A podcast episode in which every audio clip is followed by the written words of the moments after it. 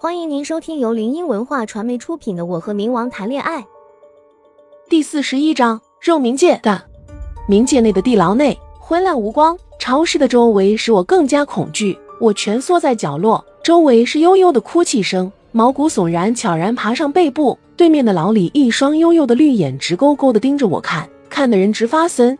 不一会，有人提着灯从远处由远及近走来，我看清了那人，他是苏苑。身后还跟着宫女，我看着他们把牢门打开，我可不相信他是来救自己的。他看着我，嗤笑一声道：“你也有今天。”我抬头看着他，他蹲下，抬起我的下巴，随后又捏住我的脸，道：“你喜欢宫梅，可我也喜欢他啊，怎么办呢？”我皱眉看着他，若不是双手失了枷锁，他就死定了。不如把你杀了吧，我取代你的位置，成为你。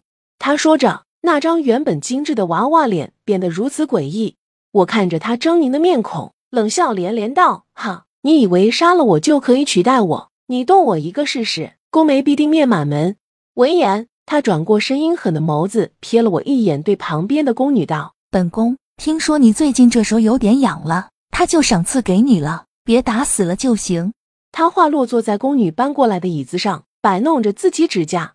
我的脸上火辣辣的，被人打了一巴掌，来不及反应，肚子又挨了一脚。我忍着痛，散落的头发中，那双眸子狠狠地瞪着坐在椅子上悠闲的苏苑。几个宫女围着我就是一阵拳打脚踢，一丝鲜血从我嘴角溢出。此时的我完全就是砧板上的鱼肉，任人宰割。苏苑应该要庆幸我的双手被施了枷锁，不然就抱着她同归于尽。我蜷缩在肮脏的地板上，护住头部。尽量不让头受到伤害，他最好打死我，否则我有朝一日若是出去了，必定百倍奉还。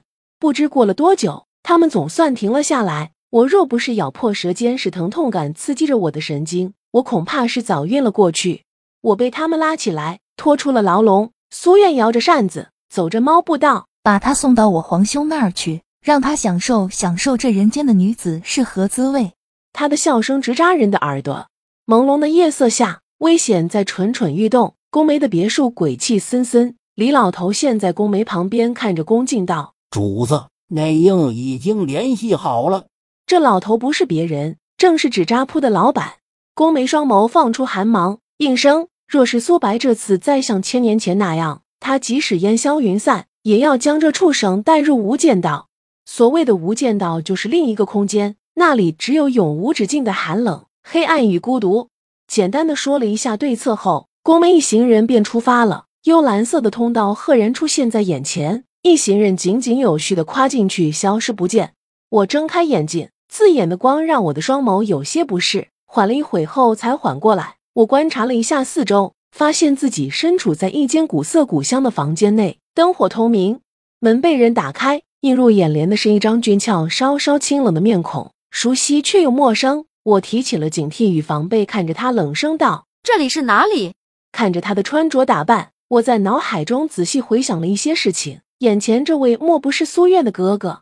他从上到下打量了我一番，随后坐在对面的椅子上压了口茶，轻笑道：“朕的宫殿，你倒是有几番姿色，怪不得沈浩轩那小子叫朕别伤害到你。”哈哈哈。他的话语中好像沈浩轩和他有着什么秘密交易。我假意在乎沈浩轩，着急问道。沈浩轩怎么了？一阵燥热感悠悠传来。见我的反应，他道：“你倒是在意他，哈哈哈。话说，我还真未曾品尝过人间的女子，不如今日品尝一二。”他说着，我内心莫名的烦躁，一股燥热感袭来，鼻尖处隐隐徘徊着一股子清香，我的脸爬上绯红，整个人开始意识浑浊。但是我还是一直顽强的强撑着。你对我干了什么？哈哈哈，没干什么。就是稍稍用了一点合欢香罢了。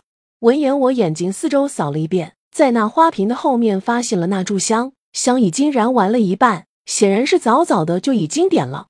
我连忙捂住鼻子，眉头紧皱着，腿软的想走下床，却跌倒在了地上。他将我扶起，阴冷的感觉让我很舒服，迷迷糊糊的就往他身上想要摄取更多。他也很配合的在我身上游走。突然，我抓住他的手，使足了劲，将他踢开。幻化出玉清剑，有气无力的指着他道：“别靠近我！”他也没恼怒，倒觉得我有意思。看见我手上的剑，微愣了一会，随后若有所思道原来你是他，怪不得他叫朕别动你，哈，朕偏偏就要动你。他话落，霸王硬上弓的就将我压倒在床上。那厢使我再次迷惑了。滚，滚开！此时的我手无缚鸡之力，刹那间房间内的空气降了一个度，我的意识瞬间清醒，身上也轻了许多。我被人一手揽在怀里，他身上熟悉的味道让我乱的心稳了下来。宫梅，我欲言又止的看着他，他手中持着剑对准了苏白。苏白摸了一把嘴角的血迹，不屑笑道：“为了这个女人，你至于骂你？让给我玩玩，兴许还能饶你一命。”他说着恶心又狂狼的话语。我在宫梅身上不安分的乱蹭乱动着，炽热的唇吻在她的喉结上。她隐忍着身体的躁动，将我拉开了一些距离，温柔道：“乖，别动。”宫梅一手抱着我，快速的闪过去，一脚将苏白踹飞了出去。与此同时，皇宫内大乱。两队的阴兵形成了鲜明的对比，他没有恋战，而是救完我之后全身撤退，因为以他现在的能力还不能与之抗衡，需些时日。